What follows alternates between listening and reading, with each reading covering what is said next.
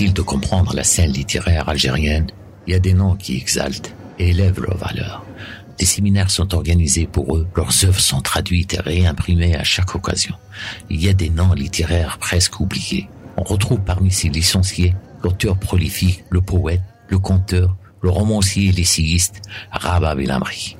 En algérien, Rabah Belamri, dont le souvenir de sa disparition est passé sans une mention ou une note. Bien que Rabah Belamri ne soit pas moins important et précieux que les grands écrivains algériens de langue française, au contraire, il les surpasse tous avec des caractéristiques importantes qui ont fait son chemin plein de succès dans la littérature et dans la vie.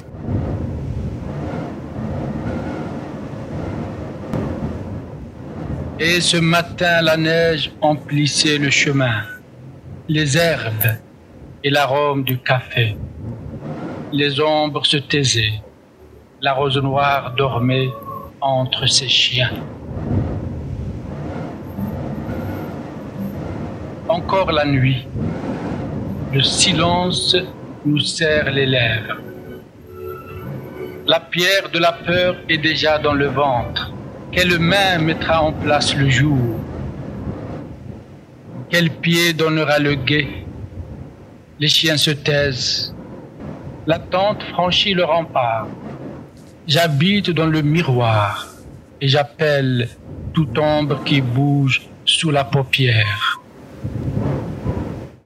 Rabah Belamri est un écrivain d'origine algérienne, auteur prolifique, poète, conteur, romancier et essayiste. Il est né le 11 octobre 1946 à Bougar, près de la ville de Sétif en Algérie. Il a reçu son éducation d'abord à l'école coranique et l'école primaire de son village natal. Puis, il a poursuivi ses études secondaires au lycée Eugène Albertini de Sétif, qu'on appelle Mohamed Qarouani aujourd'hui. À 15 ans, il devient aveugle suite à un décollement de la rétine, mais cet événement ne le découragera pas pour la poursuite de ses études. Il a un passage à l'école des jeunes aveugles d'Elbière avant d'entamer de brillantes études supérieures à l'université d'Alger et à l'école normale des instituteurs de Bouzerea. À son arrivée en 1972 à Paris, il soutient un doctorat sur l'œuvre de Louis Bertrand, Miroir de l'idéologie coloniale, et consacre un essai à l'œuvre de Jean Sénac. Jean Sénac entre désir et douleur, qui sont publiés par l'Office des publications universitaires. Son dévouement et la qualité de ses écrits lui ont permis d'obtenir plusieurs prix littéraires, notamment le prix France Culture en 1987 pour Regard blessé et le prix Kate Biessine pour Femme sans visage en 1992. Rabat Bilamri nous a quittés le 28 septembre 1995 à Paris suite à une opération du cœur, laissant derrière lui une production abondante, inspirée le plus souvent par son enfance dans son pays natal, l'Algérie. Notre intérêt pour Bellamri n'est pas anodin, puisqu'il a laissé derrière lui une œuvre riche et variée. Félix Boulet, animateur radio dont l'émission Et nous liserons, nous parle de cet écrivain hors pair. Alors pourquoi lui? Eh bien parce que c'est quelqu'un que j'ai eu l'occasion, la chance euh, de rencontrer. Euh, ça fait déjà euh, une trentaine d'années. C'était à Fougères, il venait dans le cadre du Salon du Livre Jeunesse présenter un, un livre de contes aux éditions Castor Junior, pour ceux qui ont connu ces, éditions-là. Et euh, bon, bah, il n'y avait pas grand monde euh, devant son, stand et je me suis pris à discuter avec lui et j'ai découvert là euh, quelqu'un d'absolument extraordinaire qui, bien sûr, a écrit des contes retranscrit des contes, mais qui était surtout un romancier et un poète. Dans un premier temps, c'est, le poète vraiment qui m'a, séduit et qui, bah, qui m'accompagne euh, toujours. Hein. Alors, on, on, Rabat Bellamri est sans doute moins connu. Alors, est-ce que c'est dû au fait qu'il a, malheureusement, qu'il est décédé prématurément, puisqu'il est, il est mort en 1995 depuis que je le connais, je le, suis un petit peu. Euh, pas complètement inconnu, je dirais, puisque, alors je ne sais pas si vous connaissez euh, le, poète breton Yvon Lemaine, et il a édité il y a quelque temps une anthologie qui s'appelle euh, le tour du monde en 80 poèmes. Il a repris des, articles qu'il tenait euh, hebdomadairement, je crois, dans Ouest France. Et pour euh, illustrer euh, la poésie algérienne, eh bien, ma foi, il a choisi précisément Rabat El Amri. Je vous lis juste un tout petit passage que Yvon un poème que Yvon Lemaine a, a consacré, a, dédié à, à Belhamri euh, lors de son décès, à Belhamri et à son épouse Yvonne. Tu étais dans le noir, et du noir tu faisais dans nos yeux la lumière. Maintenant, nous sommes dans le noir de ce noir. Alors il y a, trois lignes hein, d'un hommage que le Clésio, donc prix Nobel de littérature, que tout le monde connaît bien, a, écrit à propos de Belhamri euh, pour le, journal Le Monde quelques jours après son décès. Son œuvre parlait de la difficulté d'être, de l'exil, de la solitude, mais elle nous parlait aussi de tendresse. Elle nous emportait dans son élan vers les humiliés, vers tous ceux que la violence contemporaine broyait, abandonnait. Donc c'est le Clésio qui parle ainsi. Ici, le regard blessé a donc été repris en, livre de poche, en, oui c'est ça, en livre de poche aux, éditions Folio. Dans, ce, dans, ce, roman autobiographique, il nous raconte bien le, double drame qu'il est en train de vivre euh, pendant son adolescence. Hein. il, a, il, a, 16 ans en 1962. les progrès de sa maladie qui vont le laisser aveugle et euh, ben, la guerre hein, qui, avec euh, toutes ces, meurtrissures, ces déchirures, les douleurs qui sont vécues par ce jeune homme. C'est un roman, c'est un livre absolument admirable que j'ai lu plusieurs fois et que j'espère bien relire encore. Comme de nombreux auteurs algériens d'expression française de son époque et de celle d'avant, Belhamri revient dans ce livre sur l'histoire de son pays natal entre janvier et octobre 1962, année de l'indépendance de l'Algérie. Le roman relate tout d'abord l'histoire de Hassan, personnage principal du roman. Un jeune adolescent âgé de 15 ans. Il vit avec sa famille dans un village de la région de Sétif. Ses yeux sont malades. Suite à un décollement de la rétine, il risque de perdre complètement la vue s'il se rendait pas au grand hôpital Mustafa Bacha, qui se trouve à Alger, afin de recevoir les soins dont il a besoin.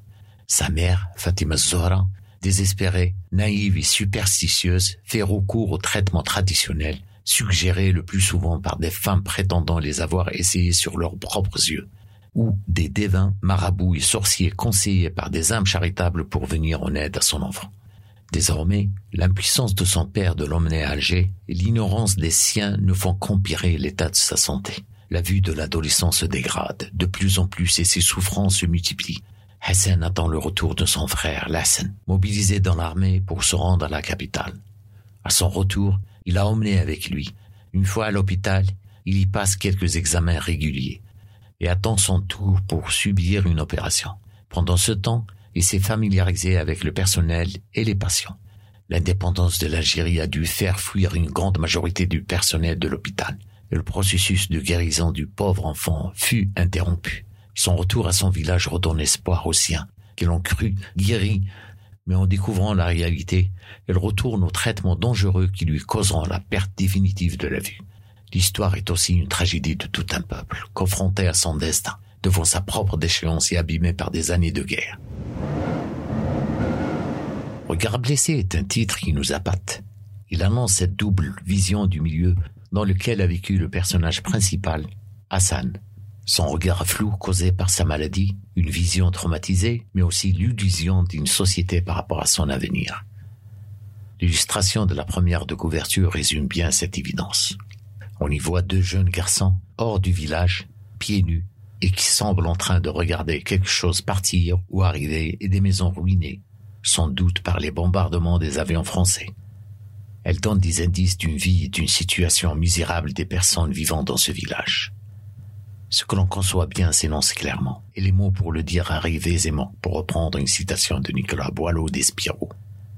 La conception de ce roman nous donne dès le premier regard des indices. Un choix éditorial qui nous pousse à ouvrir ce livre et nous encourage à la lecture. D'abord autobiographique parce que Hassan est le narrateur, puis romanesque telle qu'elle est mentionnée sur les couvertures. Hassan, un prénom d'origine arabe englobant dans sa signification la beauté, la bonté, l'énergie et le courage tout l'est celui de Rabat. Et pourtant Hassan le merveilleux c'est rire et désirer, souffrir et apprendre, visiter sa mémoire en feu et observer la vie autour de lui, tendre, folle et cruelle. Sa lucidité et son courage font de ce roman une œuvre rare qui nous touche en plein cœur, nous affiche déjà la quatrième de couverture du roman. Regard blessé, page 17. Hassan se sent rougir. Indignation, souffrance, désespoir. Il ne se fait pas cette manie quand les gens de s'enquérir de sa maladie. Page 24. Hassan était conscient du danger qu'il courait en demeurant à la maison.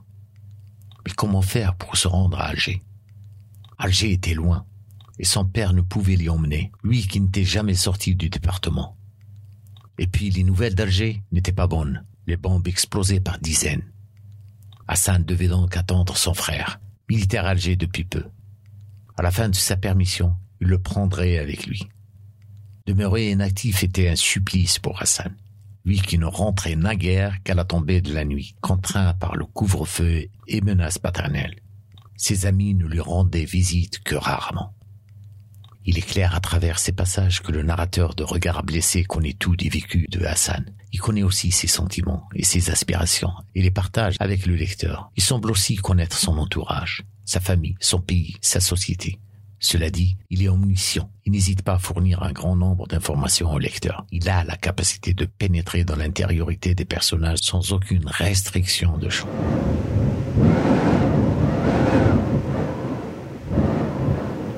Villamary évoque son passé où il a tenté de s'affirmer au sein d'une société prise au piège de la colonisation, de la superstition et de la pauvreté. Néanmoins, Hassan vit et semble heureux et fier de faire le tour. À la page 28, on trouve la trace de son village natal et de l'école coranique qu'il a fréquentée. Le village avait été réveillé par les pleurs de la femme. Hassan avait du mal à avaler son petit déjeuner. Sur le chemin de l'école coranique, il rencontra Abla, la fille des voisins. Il évoque son amour pour Sétif où il a habité et fait ses études secondaires qu'on retrouve à la page 85. Hassan se momifie sur son siège et, à mesure que le train s'éloigne de Sétif, sa pensée revient vers cette ville qu'il aime, vers le lycée où il lui semble avoir laissé une part de son être. Mais également sa souffrance face à la maladie qui lui a causé la cécité, à la page 205. Le peu de vision qui lui restait résista jusqu'à ce jour d'octobre où son père rapporta du souk un bâtonnet de sulfate de cuivre. Les yeux de Hassan se mirent à couler comme des sources, et peu à peu, la nuit se posa sur les paupières, vaste traversée par un serpent de turquoise qui semblait relier le ciel à la terre, qui dansait. Au fil des jours, le noir absorba le serpent bleu et vert, libéra une myriade de points de lumière insaisissables.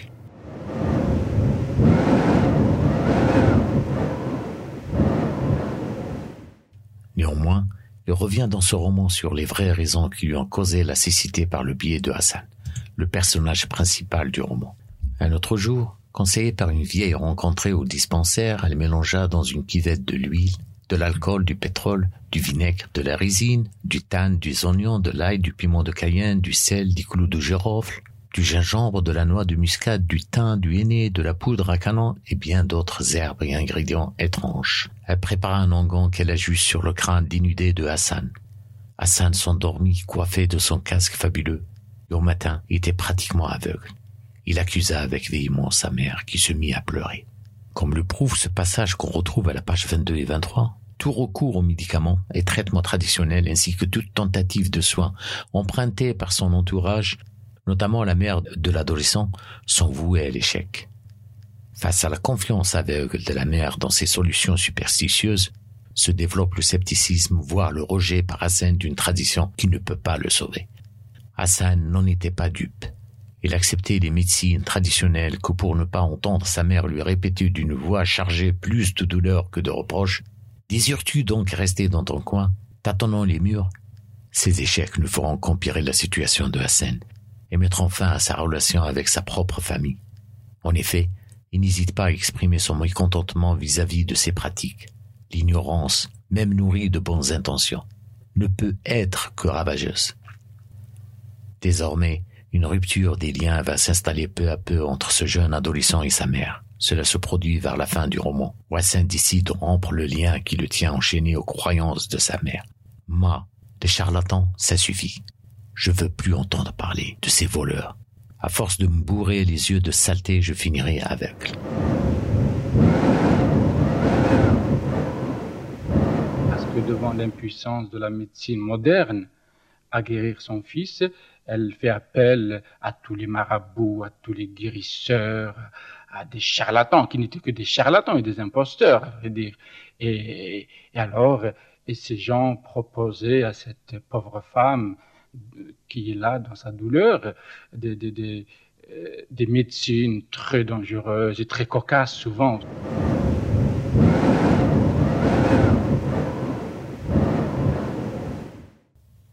En effet, l'histoire racontée dans ce roman s'inscrit dans une perspective historique et a pour but de dénoncer à la fois la discrimination et l'injustice coloniale, mais aussi les pratiques de sorcellerie et de divination, conçues tout d'abord comme un savoir ancestral propre à cette société et comme un ultime moyen de subvenir à leurs besoins en matière de soins médicaux. Face à la politique de l'enfermement et de l'empêchement d'accès au savoir moderne emprunté par le colonisateur.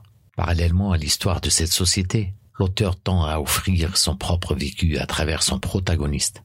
En effet, le chemin que prend chacun d'entre eux est à quelques différences le même. Algérie 1962. À la veille de l'indépendance, dans un village meurtri par cette année de guerre, Hassan, âgé de 15 ans, commence à perdre la vue à la suite d'un décollement de rétine. Devant l'impuissance de la médecine moderne à guérir l'enfant, la mère recourt à la magie noire et aux médecines traditionnelles, Marabouts, sorciers, charlatans multiplient les traitements cocasses et dangereux. Propos relevés sur la quatrième de couverture. Il était blessé d'autant plus que j'ai perdu la vue à la fin de la guerre d'Algérie. Et l'indépendance, c'était réellement une fête et je me sentais exclu de la fête. Regarde, blessé, c'est un peu la condamnation de toutes les violences. Et, je montre que la cécité finalement des cœurs est plus forte et plus dangereuse que la cécité réelle, physique.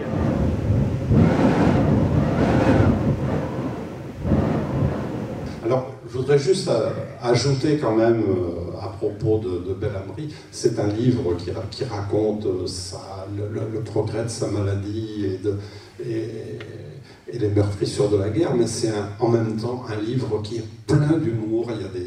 Il, y a des, passages absolument hilarants euh, quand il raconte les, traitements, par exemple, que lui, faisait subir sa mère, euh, voyant l'échec de la médecine officielle, euh, avait recours à des guérisseurs euh, plus ou moins euh, exotiques, disons. Et on, a le droit à des passages absolument d'un très très grand comique. Donc c'est un livre qu'on peut toujours trouver chez Folio et qu'il faut lire.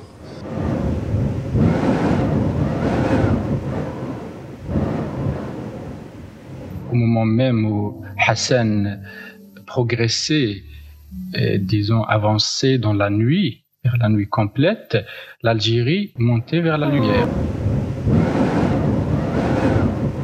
Chers amis, nous arrivons à la fin de cette émission, la saison 2, qui traitera des œuvres des auteurs citifiens qui ont laissé une empreinte littéraire universelle.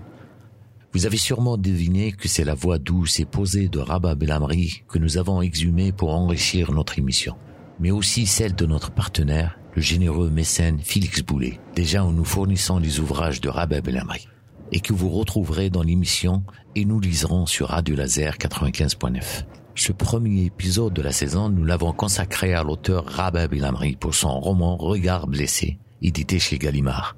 Un ouvrage à conseiller pour tout lecteur désirant découvrir l'univers mental d'un adolescent ayant perdu la vue et de son Algérie avant et après l'indépendance. Pour ma part, je vous donne rendez-vous le samedi 4 novembre, le mois prochain, pour notre deuxième épisode qui sera aussi réservé à Bellamri, le poète et Bellamri, le conteur. Soyez au rendez-vous. Vous étiez avec Toufi Ketna dans l'émission Poésie sur le vent sur Radio Laser 95.9 FM.